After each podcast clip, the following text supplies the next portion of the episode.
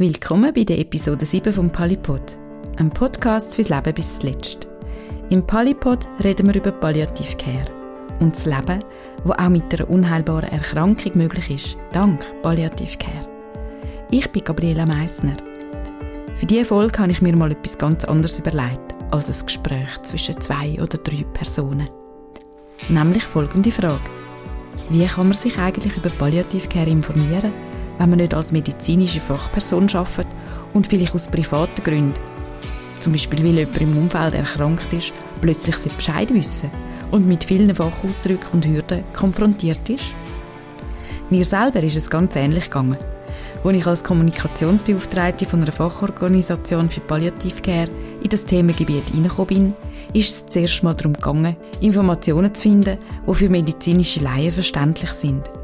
Ich bin auf vieles gestoßen und habe angefangen zu sammeln.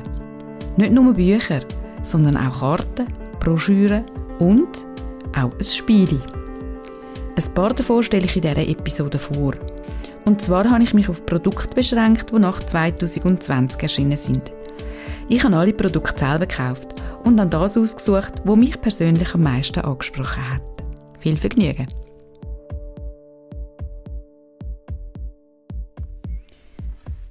Fangen wir an mit dem ersten Buch. Grundwissen zu Palliativcare bietet das Buch 100 Fragen zu Palliativcare von der Ingrid Hamitner. Die vierte aktualisierte Auflage ist 2021 im Verlag Schlütersche erschienen. Manche Fragen und Antworten sind zwar auf Deutschland bezogen, die einzelnen Fragen und der Themenaufbau sind aber sehr durchdacht und informativ. Man kann sich auch häppchenweise durchschaffen. In der ersten Frage geht es um die Definition von Palliative Care. Zum Beispiel die App von der WHO von 2002, wo es, wie ich finde, gut umschreibt. Die WHO definierte Palliative Care als die wirksame und ganzheitliche Care von Patienten, deren Krankheit nicht mehr behandelbar ist. Dabei stehen die erfolgreiche Behandlung der Schmerzen und weiterer Symptome sowie die Hilfe bei psychologischen, sozialen und seelsorgerischen Problemen an erster Stelle. Im Buch von der Ingrid Hametner geht es um Grundsatz der Palliativcare, um Fachbegriffe und Symptome wie Total Pain oder Fatigue, Pruritis oder auch palliative Haltung. Dann geht es darum, warum Demenz zu den palliativen Krankheitsbildern gehört, was ein multiprofessionelles Team ist. Klärt wird zum Beispiel auch, was für Gesprächstechniken bei der Begleitung von Menschen in der letzten Lebensphase sinnvoll sind es geht um die Bedeutung der Biografie am Lebensende und was zur Biografiearbeit dazugehört. Es geht um Ritual, um Sterben, Tod und Abschied nehmen, aber auch ganz profane Themen wie die Definition von einer Patientenverfügung. Ich finde das Buch außerordentlich nützlich, wenn es um Begrifflichkeiten und Definitionen rund um Palliativcare geht. Mir ist bis jetzt noch keine Frage eingefallen, die da nicht gestellt und beantwortet ist. Und zwar so, dass sie auch für nicht medizinisch geschulte Menschen gut verständlich sind. Das nächste Buch heißt 99 Fragen an den Tod. Leitfaden für ein gutes Lebensende. Ich persönlich finde, es sind nicht 99 Fragen an den Tod, sondern es sind 99 Fragen ans Lebensende. Und darum finde ich es so unglaublich wertvoll. Geschrieben worden ist das Buch von der Palliativmedizinerin Claudia Bausewein und dem Hospizexperten Rainer Simader. Es ist fast 300 Seiten dick und ist 2020 im Drömer Verlag erschienen. Die Fragen sind nach den verschiedenen Blickwinkeln gegliedert. Aus der Sicht von Sterbenden, der Angehörigen. Im dritten Teil gibt es dann grundsätzlich zu einer guten Begleitung am Lebensende. Im Teil 4 geht es um Fragen, wenn die Krankheit voranschreitet. Im Teil 5 um die Sterbephase. Teil 6 deckt den Tod ab und was mit Verstorbenen passiert. Im Teil 7 geht es um Trauer. Dann gibt es hilfreiche Adressen für Deutschland, Schweiz und Österreich. Und zuletzt gibt es auch noch ein Glossar. Es sind grosse und wichtige Fragen, die da gestellt werden. Die Antworten empfinde ich als sehr umfassend und auch wohl überlegt und mit vielen Praxisbeispielen angereichert, wo anschaulich schildern, was sich ereignen kann oder wie die Menschen handeln unter bestimmten Bedingungen. Ich will gerne mal eine Frage vorlesen. Frage 19 heißt: ist es angemessen, mit Sterbenden über andere Themen als über das Sterben zu sprechen? Die Antwort ist unbedingt. Kein Mensch lässt sich auf Krankheit und Leid reduzieren und niemand will sich den ganzen Tag ausschließlich über schwierige Themen unterhalten und darüber nachdenken, weder ein gesunder noch ein kranker Mensch. Manche Prioritäten in Gesprächen verschieben sich zwar, dennoch dreht sich das Leben nicht nur um das Sterben. Halten Sie einen sterbenden oder trauernden Menschen, sofern er dies will, auch nicht von alltäglichen Themen fern. Wenn man sich sehr belastet fühlt, ist der Alltag sogar eine gute Ablenkung und stellt eine gewisse Normalität her. Berichte über den Besuch im Supermarkt, ihre Verärgerung darüber, dass sie vor dem Haus in Hundekot getreten sind oder die Neuigkeit, dass ihre Arbeitskollegin schwanger ist, geben einem Menschen in einer Ausnahmesituation das Gefühl, dazuzugehören und reduzieren ihn nicht auf die Erkrankung. Scheuen Sie sich nicht davor, auch über positive Ereignisse zu sprechen.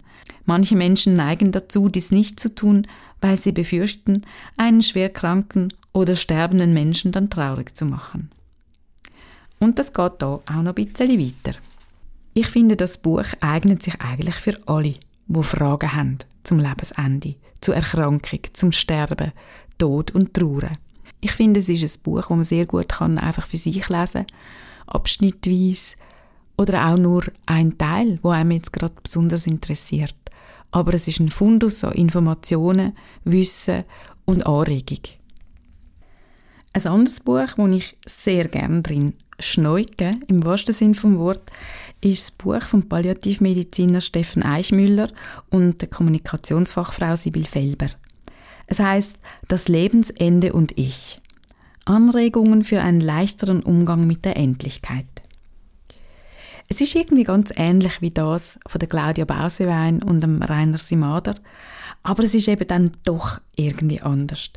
Es sind weniger Erklärungen und Beschreibungen als Anregungen, Gedankensplitter oder Verweis auf Bücher, auf Organisationen. Es hat Zitate von Betroffenen und Angehörigen drin. Es ist eine diskrete Unterteilung in größere Themenfelder mit violetten Seiten. Zum Beispiel heißt es einfach nur, warum nur haben wir solche Angst vor dem Sterben? Oder was kommt am Lebensende auf mich zu? Es gibt Zwischenkapitel wie die Zeit vor dem Sterben oder die Zeit während des Sterbens. Dann auch mal einfach eine Seite, wo eine Familie vom Sterben von ihrem zwölfjährigen Sohn erzählt. Das Traurige einerseits, das mitzuerleben müssen, und dann aber auch mitzuerleben, wie sich das Umfeld zurückzieht, weil sie mit der Situation nicht umgehen können. Illustriert ist das Buch mit schönen Fotos und Grafiken. Ich kann mir gut vorstellen, dass sich das Buch für Menschen eignet, die sich eher schwer tun mit dem Thema. Es sind so ganz kurze Häppchen. Man kann einfach mal das Buch aufschlagen und dann wieder zumachen. Oder eine andere Seite aufschlagen. Man muss es nicht durchlesen von vorne bis hinten, sondern man kann einfach, ja, wie ich vorher gesagt habe, reinschneuken. So mal ein bisschen ein Zeichen und dann wieder rausnehmen, wenn es einem zu kalt wird. Es hat da zum Beispiel auf, ein, auf der einen Seite Einfach ein Zitat aus dem Buch Ronja Räubertochter von der Astrid Lindgren. Lange saßen sie da und hatten es schwer. Doch sie hatten es gemeinsam schwer, das war ein Trost. Leicht war es trotzdem nicht. Und das ist ja eigentlich ein wunderbares Zitat, wo total schön passt auf eine mögliche Sterbesituation. Ganz ähnliche Fragen wie im Buch von Steffen Eichmüller und Sibyl Felber stellt Selina Fessler in einem von ihren drei Rundum-Kartensätzen rund um Sterbeethik. Es sind hochwertig gemachte Karten mit der Frage und einer passenden Illustration auf der Vorderseite und der Antwort auf der Rückseite. Zum Teil sind es Wissensfragen, zum Beispiel, was kann für die Beerdigung vorausgeplant werden? Es sind philosophische Fragen, ist Unsterblichkeit erstrebenswert oder auch Anregungen? Wen möchte ich am Schluss um mich haben? Die Frage, die ich gerne vorlesen als Beispiel, ist, was ist noch wichtig für die verbleibende Lebenszeit? Die Illustration dazu ist ein, ein Mensch, wo auf der Wiese liegt, ganz bequem und an einer Blume schmückt. Man sieht den Himmel mit den Wolken vorbeiziehen. Also sehr ein idyllisches Bild. Die Antwort dazu sehe ich viel mehr als Anregung.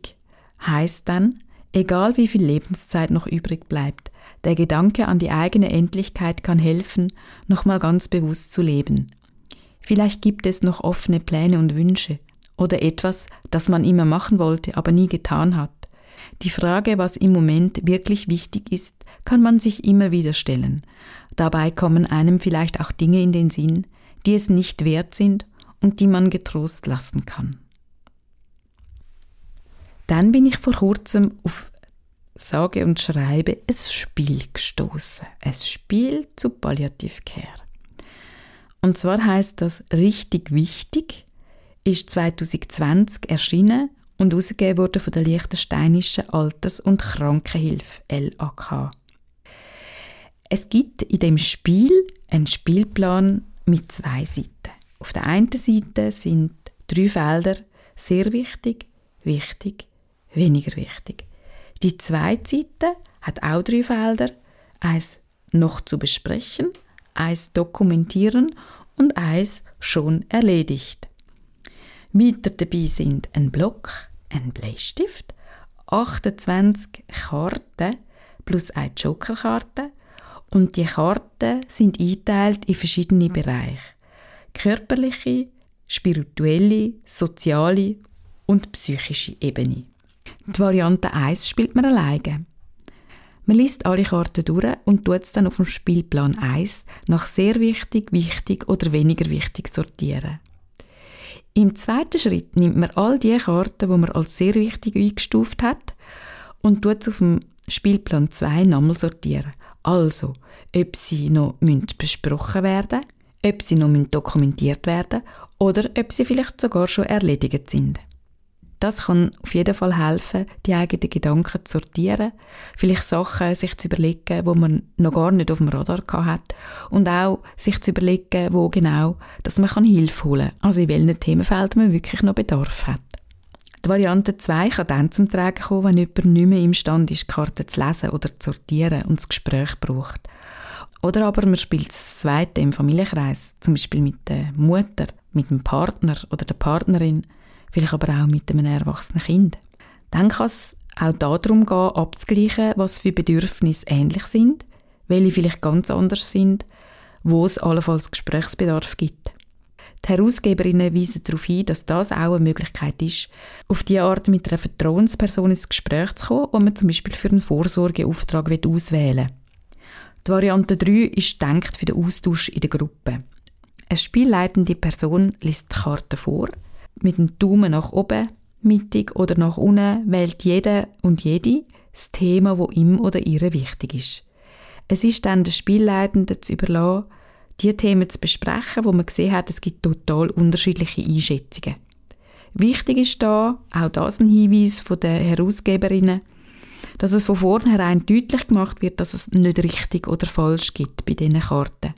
Auf die Art können zum Beispiel auch Teams, zum Beispiel in einem Pflegeheim, auf ihre Rolle als Ansprechs-, Vertrauenspersonen, Vermittlerinnen und Anlaufstelle von Patientinnen und Bewohnern sensibilisiert werden. Der Joker, auch das ist noch eine Karte, die in dem Spiel zu finden ist, kommt übrigens dann zum Einsatz, wenn es um ganz individuelle Wünsche oder Prioritäten geht, die mit anderen Spielkarten nicht abdeckt werden können. Die farbigen Punkte dienen dazu, was für Anlaufstellen zum Beispiel können weiterhelfen können. Sie zeigen aber auch, dass Themen aus ganz verschiedenen Perspektiven können betrachtet werden Zur intensiven Auseinandersetzung empfehlen die richtig wichtigen Fachleute drei Leitfragen. Was bedeutet das für mich? Habe ich konkrete Vorstellungen? Ich würde dort die Frage wahrscheinlich konkretisieren auf, welche konkreten Vorstellungen habe ich und wer könnte mich bei der Umsetzung von meinen Wünschen unterstützen. Mein Fazit. Das Spiel eignet sich für ganz viele Personengruppen und hilft bei der Einordnung und Gewichtung der verschiedensten Themen. Es gibt Fragen, die ich finde, sehr vertieft angeschaut werden Zum Beispiel die Karte Nummer 17, wo heißt gut gepflegt und betreut zu werden. Was man als gut empfindet, ist ja absolut individuell. Ich denke aber auch, dass es bei vielen Themen auch einfach gut tut, wenn man sie mal bespricht wie zum Beispiel Karte Nummer 5, meiner Familie nicht zur Last zu fallen. Das mit der Familie zu besprechen, kann sicher enorm helfen, wenn man sich da Sorgen macht. Vielleicht zeigt sich sogar, dass manche aus der Familie gern für einen da sind und das gar nicht als Belastung empfindet. Ein Buch, wo sehr viele Facetten von der Palliativcare beleuchtet, ist das 2020 erschienene Buch Reden wir über das Sterben. Es ist das Vermächtnis von einer Ärztin und auch gleichzeitig Patientin, der Katrin Schneider-Gurewitsch. Wo sie zum dritten Mal an Krebs erkrankt und realisiert, dass die Krankheit dermal unheilbar ist, fängt sie an, ihre Erfahrungen zu notieren. Aus Sicht der Medizinerin und aus Sicht der Patientin. Neben ihren eigenen Niederschriften hat sie auch immens viel Studien und Fachliteratur studiert. Auf die stützt sie sich in ihrem Buch immer wieder ab. Und das ist ein wertvoller Fundus. Sie schreibt zwar über Sterben, sie schreibt zwar eigentlich über das Sterben, aber sie kommt immer wieder auf Palliativcare zu reden. Zum Beispiel da. Was man tun kann, wenn man nichts mehr tun kann. Palliativcare. Nur einer von zehn Menschen wird heute abrupt aus dem Leben gerissen. Alle anderen sterben nach kürzerer oder längerer Krankheit und rund zwei Drittel von diesen werden palliativ betreut. Die meisten Menschen möchten gerne zu Hause sterben. Den meisten gelingt dies nicht. Das hat viel mit der Veränderung der Gesellschaft zu tun. Während früher stillschweigend die Töchter und Schwiegertöchter unermessliche Arbeitspensen nebst ihrer eigenen Familienarbeit übernahmen, ist dies heute vielfach nicht möglich.